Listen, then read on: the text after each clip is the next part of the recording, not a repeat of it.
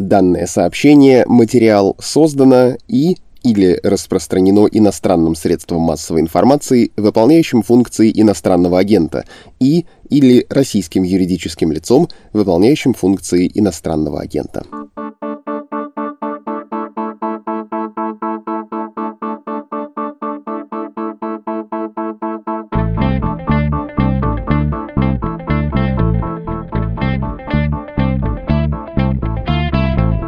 Включили подкаст «Медузы» под названием «Что случилось?». Меня зовут Владислав Горин, а подкаст наш посвящен новостям, которые долго остаются важными. И в этом эпизоде новостей будет несколько, все касаются экономики.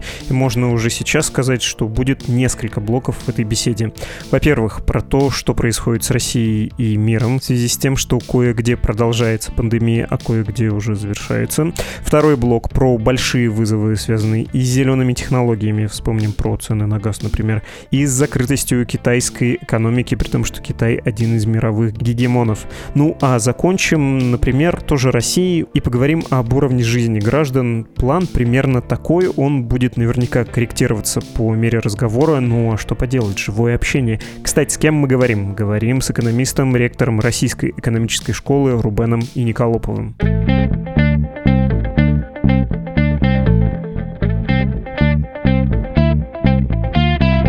Рубен Сергеевич, здравствуйте. Добрый день. Хочу вам привести цитату. Это мой земляк, пермяк, министр экономического развития России Максим Решетников сказал.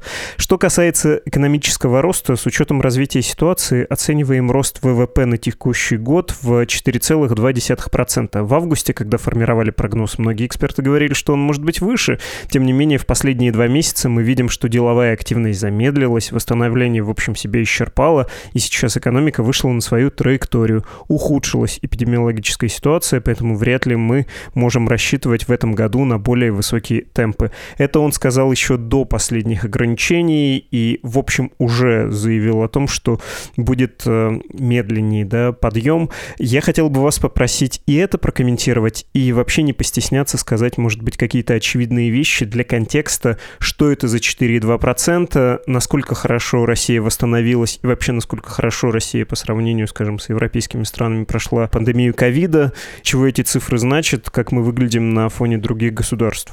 Да, на самом деле, в целом, по состоянию на данный момент я согласен с диагнозом. То, что восстановительный рост закончился, а он был таким быстрым, просто ну, было достаточно существенное падение на 3, там, 3 с небольшим процентом в прошлом году, и рост, который кажется таким хорошим, 4 с лишним процента под меркам России, которая последние годы росла там 1-2 процента, это уже было хорошо. 4 процента звучит здорово, на самом деле это просто восстановление до того уровня, которого мы упали из-за ковида, начиная с прошлого года. Если смотреть на мировую картину и как на самом деле менялись прогнозы по росту России за последние там, ну, полтора года, наверное, вот когда началась вся эта катавасия с коронавирусом, то первое, что надо сказать, на самом деле, что в итоге и Россия, и на самом деле весь мир прошли этот кризис лучше, чем мы думали, допустим, там вот где-то чуть больше года назад. Вот если еще в марте, там, когда только начиналось, все немножко боялись, но не так сильно боялись, уже где-то к маю прошлого года прогнозы были существенно ниже, чем в итоге оказалась реальность. И у всего мира, и у России. То есть вот где-то в середине прошлого года все боялись, что это будет гораздо более сильный спад, чем в итоге оказалось. Но на самом деле, конечно, основную роль того, что реальность оказалась лучше прогнозов, было неожиданно неожиданно успешной разработка вакцин, ее производство массовое и доставка, логистика вакцин, то есть вот весь процесс вакцинации пошел существенно быстрее, чем люди ожидали. В этом смысле, на самом деле, это такой триумф науки, но в какой-то смысле действительно оказалось, что наши медицинские технологии, в мировые именно, и в России тоже, оказались лучше, чем люди ожидали. И из-за этого экономика стала восстанавливаться мировая и российская в том числе быстрее, чем казалось. Для России это на самом деле стало особенно важным, то, что мировая экономика восстанавливалась так быстро, потому что, конечно же, для России очень важны цены на энергоносители и на ресурсы в целом. И восстановление, быстрое восстановление всей мировой активности, конечно, подтолкнуло цены на эти ресурсы вверх. И в частности, благодаря этому рост э, экономический, ну, падение на самом деле в прошлом году оказалось не таким большим, как мы думали, и оно компенсировалось, особенно в этом году, ростом. Если смотреть, как Россия выступила по сравнению с другими странами, то, в принципе, развитые страны, они падали несколько больше, чем Россия. Если посмотреть среднее падение, давайте брать дамы МВФ, которые сравнимые. Если Россия упала на 3% в прошлом году, то развитые страны на 4,5%. Упали, во многом это связано с тем, что структура экономики другая, что там больше доля тех услуг, особенно и сервисов, относительно доли ВВП, которые больше всего страдали во время локдауна. Это те сервисы, которые требуют ну, физического взаимодействия между людьми, поэтому у нас структура экономики в каком-то смысле оказалась более подготовленной к этому. А, во-вторых, конечно, там были гораздо более жесткие меры, ограничительные в целом по этим странам, поэтому ВВП упало у них больше, чем в России, с одной стороны.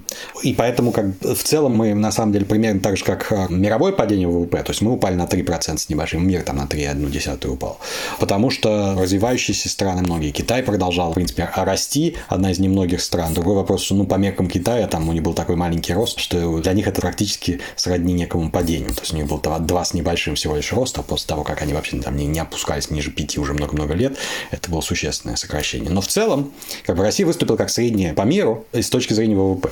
С точки зрения падения доходов населения мы выступили хуже, чем развитые страны страны, потому что объем помощи населению был меньше, чем в тех же Америке и Европе, где практически не было падения располагаемых доходов населения. В Америке даже был рост. У нас было падение, оно было сглажено программами помощи, но не полностью компенсировано. И та вещь, по которой мы все-таки прошли гораздо хуже, это, собственно говоря, смертность. Если мы посмотрим на цифры, то, конечно же, мы выступили... Ну, опять мы сравниваем себя с развитыми странами. На душу населения у нас достаточно все плохо, и это, ну, некий выбор сознательный, что не вводились такие жесткие меры локдауна. Из-за этого экономика выступила лучше, смертность была хуже. То есть вот при выборе между борьбой со смертностью и сохранением экономики у нас был несколько другой выбор, чем развитых странах. Это если так смотреть на глобальную картину того, что произошло во время кризиса. Мы с вами и в этом подкасте говорили, и вы в одиночку высказывались, писали и вместе с коллегами про то, что, ну, с публицистической натяжкой, но можно сказать, что Россия выбрала путь беречь не людей, а производство, но это далеко не единственный фактор, это важно было обсудить, и вы про это сказали. Было ли для вас, э, коль скоро вы сказали, что ожидали вы и ваши коллеги большего падения, каким-то открытием? Может, вы думали про Россию, что у нас сектор услуг как-то больше развит, и что это более существенная часть экономики. Что-то вас удивило, вот когда вы посмотрели на результаты стресс-теста? Я еще к тому спрашиваю, что думаю, что многие наши слушатели, и мы с вами живем в городах, э, в которых, поди поищи хоть одно действующее металлургическое производство. Нам кажется, что Россия, она вся городская, и вот кафе, рестораны — это намного существеннее, чем, не знаю, производство металла, углеводородов, э, химических удобрений и прочее. Это, мягко скажем, не так. Это действительно, мягко выражаясь, не так. Но даже услуги, на самом деле, надо понимать, что Россия нормальная, достаточно развитая страна, в которой доля услуг ВВП существенно больше, чем доля производства. И поэтому даже при всем уважении к металлургам и так далее, которые действительно, а, они-то выступили совсем лучше ожиданий, что действительно было неожиданно, но это уже в этом году, не в прошлом. Это настолько быстрый рост цен на ресурсы и на энергоресурсы и так далее. Это точно было то, что не ожидали. Но возвращаясь к структуре экономики, экономики. Тут я бы сказал, что на самом деле у нас очень хорошо выступили сферы услуг, которые не парикмахерские с ресторанами, а там финансовые услуги и так далее, и так далее. На самом деле их значимость в экономике вообще-то на самом деле, наверное, поважнее будет. И то, насколько гибко и быстро эти сферы у нас перестроились на работу с ограничением в онлайн и так далее, на самом деле, вот они прошли вот очень хорошо этот стресс-тест. То есть оказалось, что это прежде всего на самом деле частный бизнес, ну и такие полугосударственные конторы, которые работают в достаточно конкурентных сферах услуг, связанных уже с технологиями, они показали себя на самом деле с очень хорошей стороны. И это на самом деле еще раз доказало, что Россия такая необычная страна, в которой на двух скоростях работает экономика. Есть такая старая какая-то такая традиционная и несколько несколько инертная. И есть очень живой пласт экономики, который абсолютно на передовой плане технологий, ну, на самом деле, да, опять же, ну, если не тыкать пальцами, ну, конечно, то, что делает наш Tech, типа, ну, условно, там, Яндекс, и у нас то, что необычно для нас в Big Tech банки входят, Конечно, цифровизация банков у нас на порядок больше, чем там, если смотреть на страны там, Европы и Америки, то же самое. А это услуги, на самом деле, конечно, тоже. Они тоже выступили, конечно, гораздо лучше, чем ожидалось. И вот этот вот тоже стал драйвером того, что падение было не таким большим, как мы думали. Да, я подумал, что ну 10 лет назад скажи, что Сбербанк можно изъять из банковской системы и ничего не изменится, никто бы не поверил. А сейчас это можно сделать как раз благодаря тому, что у нас банки стали финтехом. Ну, будет Тиньков, Альфа-банк, еще кто-то. Есть набор игроков, которые не без усилия, но смогут э, эту нишу заполнить, хотя, ну, вот это гигантская махина, там, поистине народный сервис, действительно фантастическая вещь. Давайте про государство поговорим. Помимо его выбора в пользу беречной жизни, а производства, еще про то, во что во вкус вошли чиновники. Есть ощущение, что это было и раньше, но ковид ускорил этот процесс. Они прям полюбили регулировать. Э, вопрос регуляции цен — это уже не что-то из ряда вон, это точно не ритуальные заявления про замораживание цен, это весьма регулярная практика, которая, видимо, станет еще регулярнее. Еще один шажок в сторону госплана. Я тут могу ведомости процитировать недавние. По словам источника, пишет это издание, в стандартный арсенал ведомств по противодействию рискам входят прежде всего такие меры, как снижение ввозных пошлин и субсидирование производителей, более жесткий вариант введения демпферов, гибкой системы вывозных таможенных пошлин. В период разгона цен ставка повышается, в период охлаждения конъюнктура снижается. Но такой вариант, по словам источника, не столь предпочтителен. Я понимаю, что на слух тяжело воспринимать, но, в общем, предлагаю слушателям поверить на слово, некий новый уровень регуляции происходит в экономике, и его цель — понизить инфляцию наравне с мерами ЦБ и, в общем, контролировать цены. Как вам кажется, это существенно, это качественные изменения? Ну, они скорее количественные, потому что, как вы правильно заметили, государство уже баловалось, скажем так, такими мерами. Просто спектр товаров, на которые они стали распространяться, резко вырос. И регулярность, я бы сказал, этой деятельности. Да, это то, что раньше воспринималось как исключение, сейчас стало восприниматься, ну, не совсем как правило, но достаточно рутинное. Опять они ввели там регулярные цены на эти товары. Я совершенно отрицательно отношусь таким вещам, как вмешательство в регулирование цен, особенно когда разговоры какие-то о картельных сговорах начинаются, и тогда, когда у нас цены просто следуют за мировыми ценами, это просто смешно. Это как бы незнание каких-то базовых основ экономики. Да, у нас большое инфляционное давление, как и во всем мире.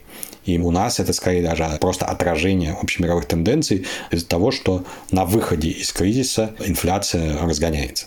И поэтому пытаться бороться с мировыми ценами, заморозкой цен здесь, мы это проходили в Советском Союзе. Это, может, единственное, к чему это приводит, обычно это к дефициту. Если вы пытаетесь цены ставить нерыночным методом. Теоретически, единственное, на самом деле, о чем можно было бы говорить серьезно, как не совсем вредную идею. Это вот механизм демпферов на цены ресурсов, который очень волатильный. Когда вы говорите, что мы не регулируем цены, а мы сглаживаем колебания.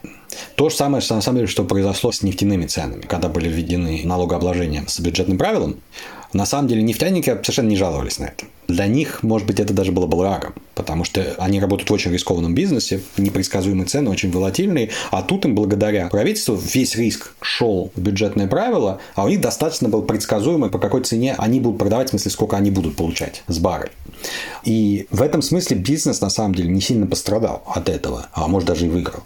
И если бы речь шла, вот когда они там начали наезд на металлургов у нас знаменитый начался, если бы речь была шла о том, что давайте мы введем дифферирующий, и так, что когда у вас аномально высокие цены, вы больше отдаете государству, но зато когда аномально низкие, мы наоборот как бы снижаем налогообложение и так далее, это был бы один разговор. И вполне возможно, что и бизнес не отказался бы от такой модели, в котором, может быть, они теряют несколько доходности, но на то снижать свои риски. Мы видим, что пошли совершенно не по этому пути. Пошли по пути, что мы просто вот цены высокие, значит мы вас отберем, и совершенно не гарантировано, что когда они будут низкие, мы вам поможем. То же самое относится к сельхозпродукции. И это, конечно, очень, очень опасный сигнал того, что подход государства такой, потому что сразу возникает вопрос, а зачем я тогда буду инвестировать в то же самое сельское хозяйство? Это большие инвестиции. Мы действительно за последние годы надо признать, что, конечно, там объем нашего производства и экспорта сельхозтоваров сильно вырос. Это был пример такой успешной программы «Ура-ура». Во многом потому, что частный бизнес очень много стал вкладываться это пользовалось государственной поддержкой, и это привело к тому, что производство резко выросло. Но когда потом, в какой-то момент, как раз на самом когда вот достигли успеха, им бьют по голове, вводят вывозные пошлины и так далее, ну, в следующий раз они задумаются, зачем нам туда вкладывать, когда там такие риски. То есть вот для любых бизнесменов они смотрят на две вещи – прибыльность и риски. И государство явно совершенно заявило, что риски у вас больше, потому что в любой момент, когда цены в мире пойдут вверх, мы вас прибьем пошлиной или дополнительными налогами. Ну, это вот сейчас в моменте, может быть, как-то сбивает цены или там помогает государство, но на росте экономическом, конечно же, это сказывается отрицательно. А вы понимаете эту логику? Потому что, ну, больше регулирования, при этом в бюджете деньги есть сравнительно. По меркам России большие резервы исторически, вот для нас они приличные. Но при этом регулирование высокое, бюджет, который был принят недавно, он порезан почти по всем статьям. Там в наименьшей степени пострадала оборона, и пропаганда, кажется, не пострадала вовсе, а все остальное, включая медицину в стране, которая болеет, медицина тоже была порезана. Я просто не очень улавливаю. Вот если бы в России была какая-то политика, задал бы я, наверное, этот вопрос какому-то избираемому лицу, и он, наверное, мог бы это объяснить. А так вот по-простому, по-народному мы сейчас делаем это, чтобы потом получить вот это, ну, я не решусь за умозрительного парламентария ответить. Вы, может быть, понимаете, в чем стратегия? Ну, это два момента. Один, просто будучи адвокатом дьявола, по поводу того, как режутся бюджеты, надо тоже все-таки аккуратно смотреть, потому что они так заметно падают по сравнению с прошлым годом. Прошлый год аномальный. В прошлом году из-за пандемии резко выросли расходы. Когда мы говорим, например, о здравоохранении, они падают по сравнению с прошлым годом, когда вливались дикие деньги просто, чтобы справиться с ковидом. Туда действительно очень сильно увеличилось финансирование здравоохранения. Поэтому все-таки вот логичнее сравнивать с прозапрошлым годом. И там картина не такая пугающая, скажем так, с точки зрения роста. Там скорее расходы на безопасность, они еще больше растут, оказывается. Но то, что бросается действительно в глаза, когда смотришь на проект бюджета, что сокращение, это все-таки там по большинстве статей такого не происходит, а оно просто медленный рост. Другой вопрос, что в каких-то статьях действительно, может быть, и не стоило бы этого делать. Мы много чего узнали нового интересного про нашу систему здравоохранения, особенно про перекосы региональные в ней, и, в общем, общем-то, можно было подумать о том, что это стратегически для страны, когда мы долго говорим о демографических проблемах, о проблемах там, с длительностью жизни и так далее, в общем-то, можно было бы осознать, что здравоохранение является одним из важнейших ключей к этому, к тому, чтобы решить эту проблему для уже живущих людей. Замечательная демографическая политика, что надо, чтобы у нас было больше детей, это решает проблему на горизонте там 20-30 лет. А сейчас, вообще-то, мы прекрасно знаем, что очень много людей в трудоспособного возраста аномально большое для страны нашего уровня развития развития, не могут на самом деле полноценно работать из-за проблем со здоровьем. И эта проблема, помимо просто социальной проблемы, что вообще-то, ну, если мы заботимся об благосостоянии граждан, здоровье – это одна из ценнейших вещей, даже с циничной точки зрения экономики, это очень хорошее вложение в то, чтобы повысить продуктивность собственного населения.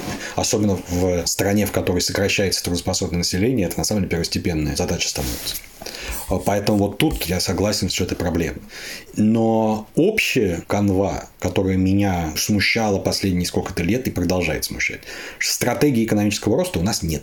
То, что сейчас выдали как план стратегический, я, может быть, что-то там пропускаю, я, честно сказать, не вижу там ничего особенно нового это по-другому как-то названо, красиво переупаковано, и это будет все жутко цифровое, все то, что у нас происходит. Единственное, что радует немного, мы озеленились, и тот факт, что мы признали, на самом деле, что энергопереход и переход к более чистым источникам энергии, мы его не отрицаем, как еще пару лет назад, и не говорим, что это какая-то блажь европейцев, а признали, ну, в общем-то, уже состоявшийся факт, что произошел такой, на самом деле, тектонический сдвиг за последний год, наверное, что от слов перешли к делу, и что Европа вводит конкретные меры, что более важный, на самом деле, я думаю, что было действительно таким, ну, абсолютно ключевой момент, когда Китай сказал, что они этим занимаются, и тут, слава богу, вот с моей точки зрения, мы не стали говорить, как часто мы говорим, что ну, это они там делают, там это ни при чем, мы признали проблему и сказали, что мы будем пытаться ее решать. Как это еще не совсем понятно, что нормально. Это настолько быстро сейчас происходит, что не только у нас, как эта проблема решается, и, особенно в Китае, там, Европе и так далее,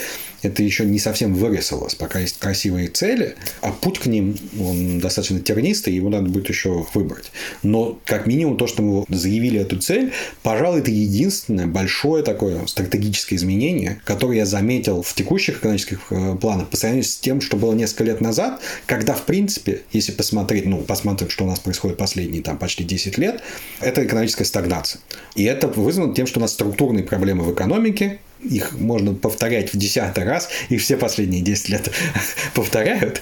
И вот этот э, восстановительный рост, который сейчас произошел, мы опять уткнулись в тот же тренд, на котором мы находились до коронавируса. И, соответственно, мы можем как бы без каких-то заметных стратегических изменений, мы можем ждать, что мы будем, ну вот мы вышли на ту же траекторию роста, что была до этого. Она была 1-2% максимум, отставание это меньше, чем рост общей мировой экономики, это означает, что Россия отстает от среднего от мира.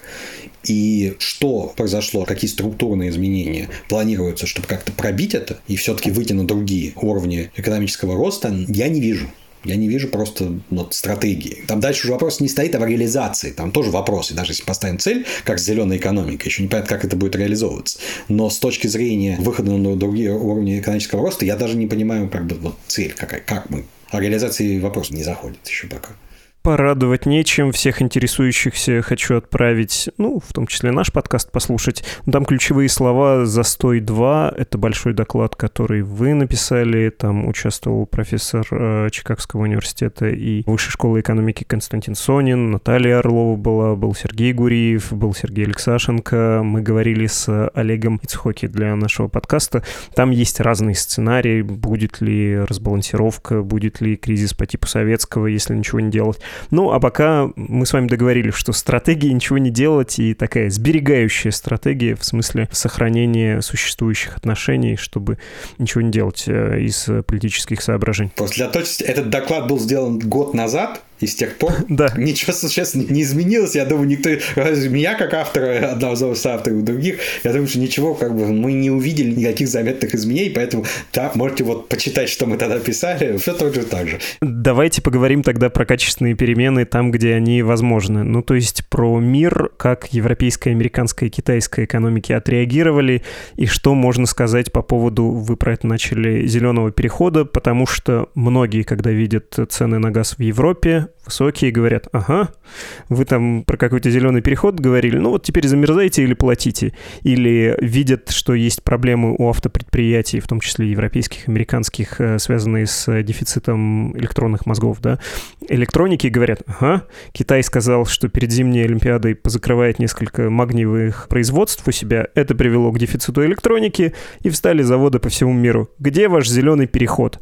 Насколько велика принципиальная эта проблема? Какие еще качественные изменения вы бы выделили ну, вот, из уроков пандемии? Ну, я бы разделил из уроков и того, что мы сейчас видим из проблем, среднесрочные и такие более долгосрочные. Среднесрочные, на самом деле, мы, может быть, даже недооценили, насколько связан у нас мир, насколько он глобализован, насколько важны вот эти цепочки поставок во всем мире и насколько они хрупкие, насколько все взаимосвязано потому что огромное давление на цены, вот то, что мы говорим про инфляцию во всем мире, которая наблюдается, существенная ее часть связана с нарушением цепочек поставок. Основное, то, что мы видим, основное то, почему резко выросли цены на автомобили, потому что нету чипов, и вовсе не из-за закрытия заводов, а потому что их недостаточно производится, потому что нарушены цепочки поставок. И с точки зрения доставки чипов туда, куда надо, и с точки зрения того, что чипы не производятся, потому что они не получают необходимый ресурс. Это прежде всего цепочки поставок. Остальное это тоже может быть добавлять, там какое-то сокращение, но без пандемии этого бы не было. Это первое. И второе, на самом деле, про многим товарам мы, конечно, опять еще раз заметили, насколько важна трудовая миграция между странами в нашем мире. У нас и потоки товаров, и потоки трудовых ресурсов, миграционные потоки были очень значительные. И отмахиваться от этого, ну, вот мы попытались отмахнуться, и это и получили. Там, та же сельхозпродукция, она меньше завязана, хотя тоже на цепочке поставок, там тоже было нарушение и с удобрениями и так далее. Но во многих странах рост цен был объяснен тем, что рук рабочих нет. А сезонных рабочих играли огромную роль и в России, на самом деле, в том числе. И когда они пропадают из-за введенных ограничений, конечно же, цены растут. И это вот один большой урок о том, что мы там говорили про глобализацию, о том, что а теперь идет деглобализация, все локальное. Нет. Экономика у нас до сих пор очень сильно глобализованная, связанная между собой, и нарушения в этих цепочек поставок, они играют очень большую роль. И на будущее, конечно же, будет очень важно учитывать эти риски и тут ответ не такой тупой и простой, что а давайте все теперь будем делать на месте, и мы выключаемся из этих цепочек поставок. Так не работает. Это просто гигантская потеря эффективности. А вот вопрос регулирования этих рисков, диверсификации, продумывания того, как можно реагировать на эти риски, вот на это сейчас, конечно же, все будут гораздо больше думать. И это вот среднесрочный риск, просто на самом деле как бы видно, что вот эта проблема, ее недооценили эксперты. Считал, что это где-то года за пол пройдет, и все, инфляция снизится, и все будет замечательно, потому что мы решим эту проблему. Сейчас видно, что это надолго. Мы еще не скоро починим все вот эти цепочки, особенно учитывая то, как складывается ситуация с коронавирусом, что он все еще здесь и никуда не девается. То есть ближайшие там полтора-два года мы будем жить все время в тени отзвуков о вот этом нарушении цепочек поставок. И это такой вот, вот среднесрочный большой вызов. Простите, небольшое добавление. Тут, конечно, дело не только в коронавирусе. Очень привыкли к тому, что если тебе что-то надо сделать, а ты находишься в Европе, тебе из Азии в понятные сроки это контейнером привезут. А вдруг оказалось, что коронавирус, э, сухогруз в Суэц, что угодно, вдруг нарушает эту систему, и все начинает сыпаться очень глобально очень взаимосвязано. Ну или вот там Британию можно вспомнить. Водители бензовозов не приехали, да, тоже проблема. Не, ну давайте Британию даже не трогать, потому что если пандемию и сухогруз это некий так, ну это форс-мажор, то тут вам все объясняют, что у вас будет, если вы запретите трудовым мигрантам приезжать в Англию. Все знают, что, понимаете, все равно люди идут, вот как бы люди идут краю обрыва и падают, а потом удивляются, почему так получилось. Ну как вас предупреждали. Так отвыкли. И дело даже, да, не в ковиде, тот же Брекзит тоже оказался вполне себе заразой. Да, простите, вы про долгосрочный тренд еще хотели сказать и про его, я надеюсь, связь с зеленым переходом, на который много сейчас хочется списать, но дело пока не в нем, видимо. Нет, ну, долгосрочно, я думаю, что действительно самый большой вызов – это зеленый переход. И даже не сам переход, а вот именно траектория, как этот переход будет осуществляться. Потому что все, вот, что мы видим сейчас, что действительно, вот я могу только повторить, что то, что произошло за последний год, с моей точки зрения, ну, это прям реально тектонический сдвиг. Того, что уже бесповоротно мы двигаем все эти разговоры о том, что, а может, человек тут ни при чем, а может, мы можем игнорировать, прошли можно это с научной точки зрения еще спорить, тогда политически прошли. С точки зрения политики очевидно, что курс на углеродную нейтральность, на озеленение экономики и так далее, он принят во всеми странами. Сейчас мы еще дождемся каких-то конкретных мер. Сейчас в Глазго будет эта встреча большая, там еще будет конкретный. Вот от просто разговоров явно совершенно переходит к делу. Другой вопрос, что пока что в чем проблема? Что цели красивые, заявлены там углеродная нейтральность, и дальше все начинают соревноваться в 2050 году, в 2060 году, как Россия и так далее. Цель понятная. Вопрос траектории движения к этой цели. И здесь мы видим уже, что ее надо продумать гораздо четче и одними лозунгами, не понимая, насколько сложно туда перейти, можно только навредить экономике. И вот то, что мы видим с газом, еще более показательная история с углем сейчас в Китае, ну, она там накладывается еще на то, что у вас происходит, если вы работаете в плановой экономике, когда у вас там партия правительства сказала, что надо озеленяться, все взяли под козырек, сказали, что уголь плохой, мы его не будем особо производить, а люди на местах, которые знают, что уголь кончается, электростанции сейчас станут, они боятся что-то сообщить верхнему руководству, потому что как не вписывается в политику зеленую. И они боятся, боятся до тех пор, пока не происходит катастрофа. Ну, опять же, в принципе, это по советскому периоду знакомые вещи. Можно вспоминать совсем печальные события типа Чернобыля и так далее, когда вот боятся сказать наверх, к чему это приходит. Ну, в Китае мы опять же это видим, потому что это вполне себе такая жесткая авторитарная партийная система, в которой проблемы координации разных органов власти могут приводить к таким проблемам. Но это, вот это специфично для Китая, вот то, что там произошло. И то, что мы видим частично в взлете диком цен на газ в Европе, это то же самое, что когда люди видят светлую цель и как не очень задумываются о том, что двигаться к ней надо аккуратно и продумывать процесс перехода, потому что сейчас, прям вот сейчас резко прыгнуть в абсолютно зеленую экономику нельзя. Ну, мы не можем просто себе это позволить. Это долгий процесс перестройки всего и вся. И почему оказалось, что газ играет такую большую роль? Потому что газ, на самом деле, его много сейчас раскатывают как такую промежуточную технологию, которая, да, если с точки зрения выброса СО2, она тоже плохая, потому что ну, там все равно углеродный источник энергии, поэтому СО2 все равно выбрасывается, но, в принципе, конечно, он гораздо чище, чем аналоги. Поэтому как промежуточный переход, что мы сейчас совсем там уже, допустим, ужасного угля переходим на газ, а потом, наконец, доходим до того, что все у нас зеленые, чистые, возобновляемые энергии, или там на водороде, условно. Это, да, замечательно, но просто надо дожить до того, что у нас будет энергогенерирующих ресурсов, чистых достаточное количество. А пока это может быть хороший промежуточный этап. И вот это осознание того, что пока мы движемся к цели, все-таки вообще-то надо искать компромиссы между сохранением экономического роста и медленным, постепенным озеленением экономики, где резких изменений добиться практически ну, технологически невозможно. Вот такая более трезвая картина, она вот сейчас как-то начинает формироваться достаточно болезненно, потому что не совсем обдуманные шаги иногда приводят к э, достаточно большим проблемам для, вот сейчас просто для потребителей в Европе газа в частности. Но в целом вот это большой вызов, когда вот светлая цель, как мы туда будем, и вот промежуточные технологии, которые нас выведут туда, вот это сейчас самый большой вызов на самом деле большой вековой сюжет, просто как переход э, с пары на электричество. Будем за этим следить. У меня есть пара частных вопросов. Один про Россию я бы оставил на конец, он совсем такой наивный, а другой, он связан с рефлексами и со страхами.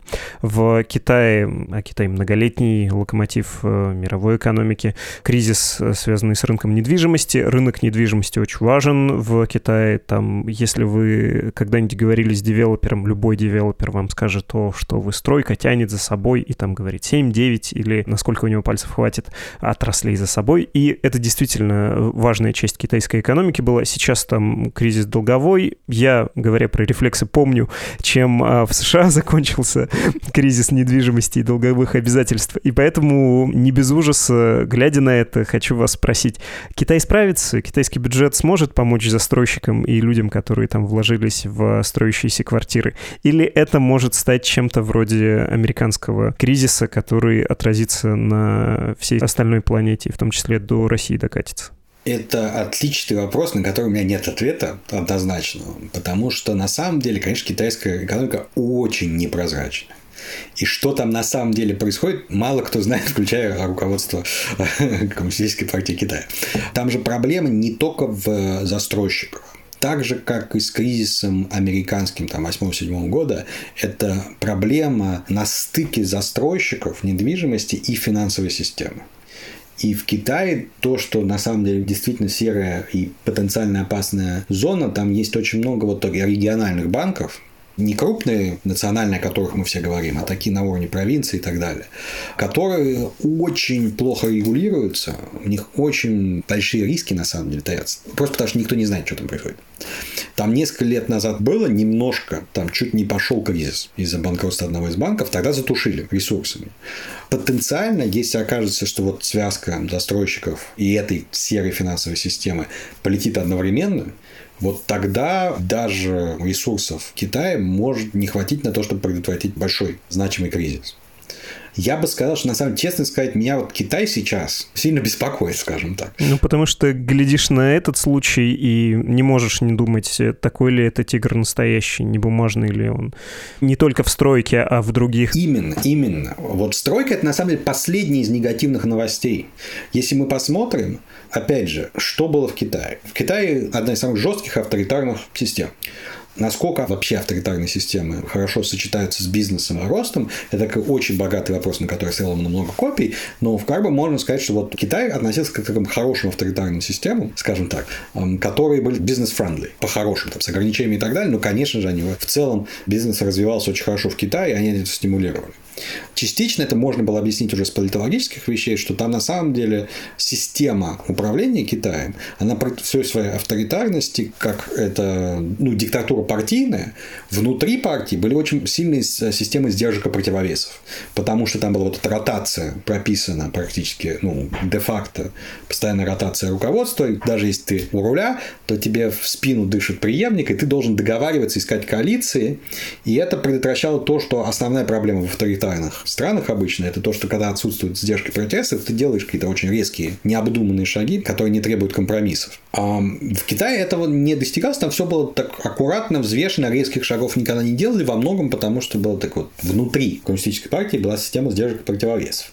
Что произошло в этом году, на самом деле, что меня вызывает волнение. С одной стороны, мы видим разрушение системы сдержек и противовесов, потому что Си Цзиньпин нарушает всю эту систему. С другой стороны, прям череда новостей, связанных с бизнесом, которые все видно, что они очень резкие. Если была система сдержек противовесов, ну какие-то из них, может, прошли эти меры, то что за всеми всеми есть какая-то рациональ. Но чтобы они все подряд и каждый месяц были плохие новости, это странно. То есть это в начале с End Group, которая хотела выйти на IPO и забили. Потом это перекинулось на всю Алибабу. Потом была история с Диди, оператором такси, которые хотели выйти на IPO в США, их там замочили предварительно перед этим. Потом просто запрет на тех онлайн-образование. Потом на онлайн-игры. И как бы вот за каждой из этих вещей, в принципе, какая-то логика стоит. Да, End Group, там была очень тоже серая схема, во многом связана с теми же региональными банками, там какие-то большие финансовые риски, поэтому, может, надо было вначале снизить риски, а потом выходить на IPO, а не пытаться сразу. С Alibaba тоже, как, конечно же, они злоупотребляли монопольным положением много лет, какое-то регулирование там можно было. С DD то же самое, что когда у тебя такие, на самом деле, очень сенситивные данные про перемещение всех и вся по Китаю, прям так выходить на IPO за рубежом, там есть какие-то соображения, надо было прописывать там вопросы ограничения там передачи информации и так далее. И так все. Вот каждый из этих вещей, мне какая-то внутренняя логика есть, ну, там уже более сомнительно с оттехом, например, мне кажется, что это лечат не болезнь, а симптомы они ложные, потому что на самом деле, если вы разбираете тех, но не меняете систему, очень конкурентного, ну, по сути, ЕГЭ, который у них есть, который определяет всю вашу карьеру будущую. Так, когда у вас есть экзамен с такими высокими ставками, что бы вы ни делали, гигантские ресурсы будут расходоваться на то, чтобы подготовить своих детей к этому экзамену. Запрещают EdTech, они запретили, на самом деле, более дешевый способ репетиторства – и поэтому, когда вы запретили EdTech, у вас просто будут процветать старые добрые репетиторы, которые ходят, которые дороже. И на самом деле, конечно, под флагом борьбы за социальное равенство они сильно увеличили неравенство. Лечить надо было систему с этим экзаменом и с тем, что происходит с людьми, которые не сдали этот экзамен, и развивать образование для людей, которые не прошли этот экзамен. И это бы сняло проблему. До тех пор, пока не решилась проблема с этим экзаменом, все остальное, вот EdTech, с моей точки зрения, абсолютная ошибка.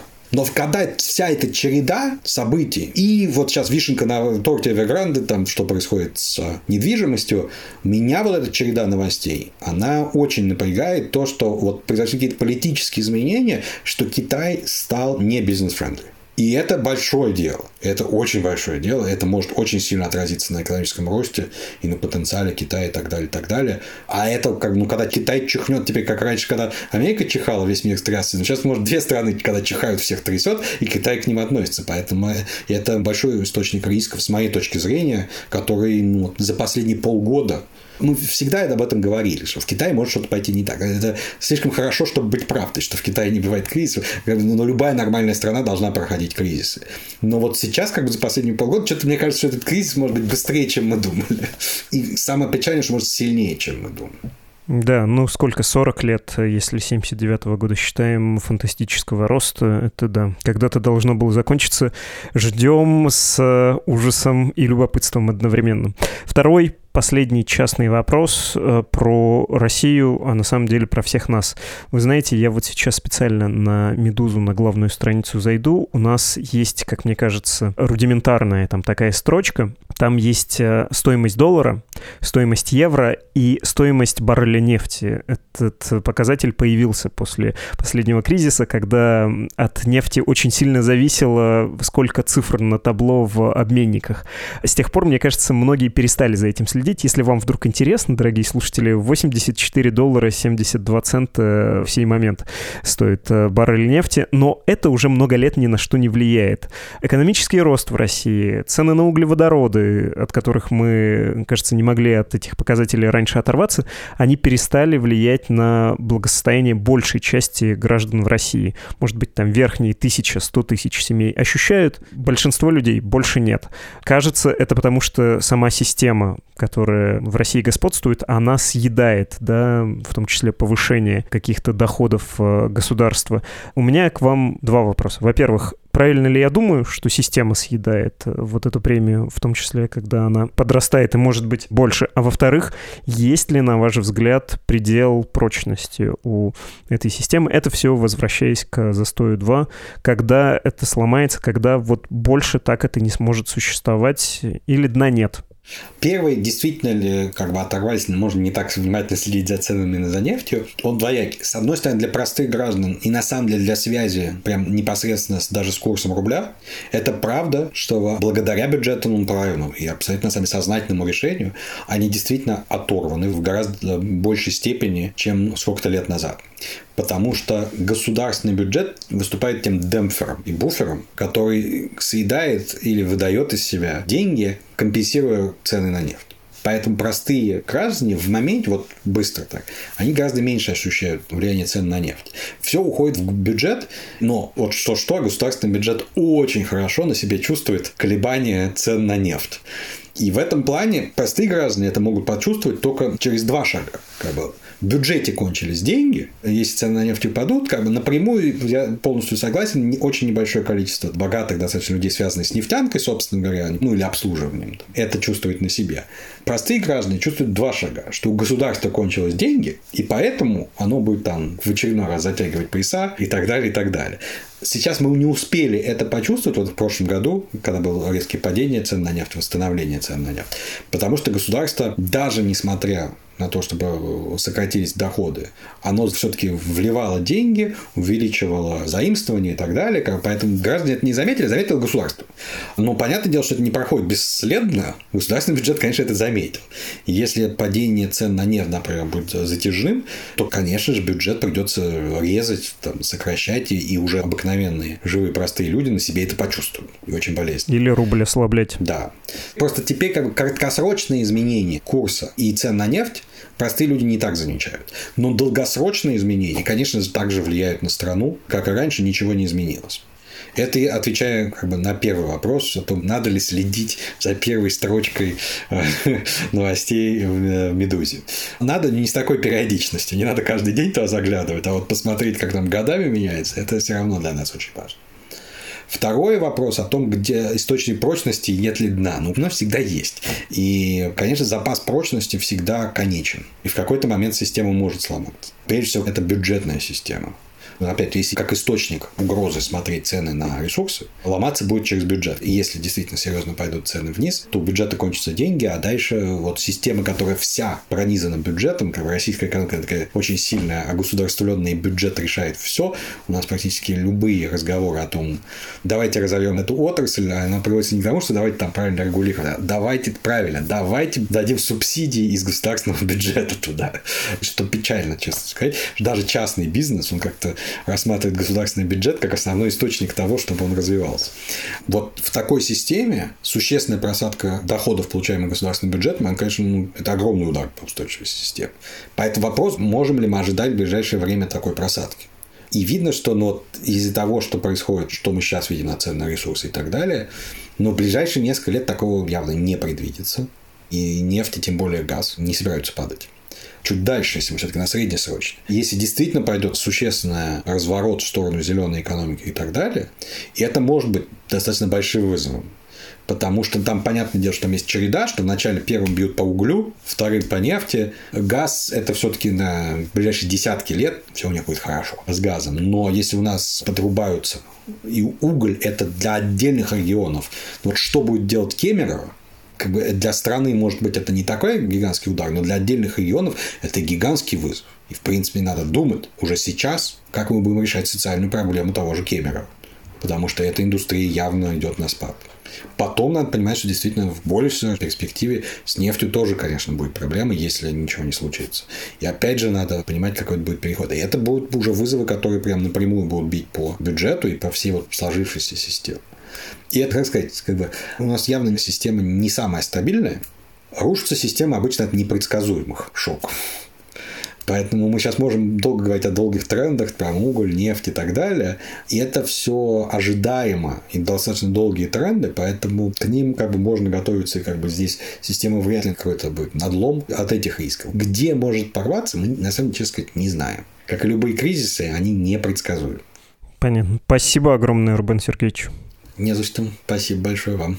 Мы говорили с экономистом и с ректором Российской экономической школы Рубеном и Николоповым.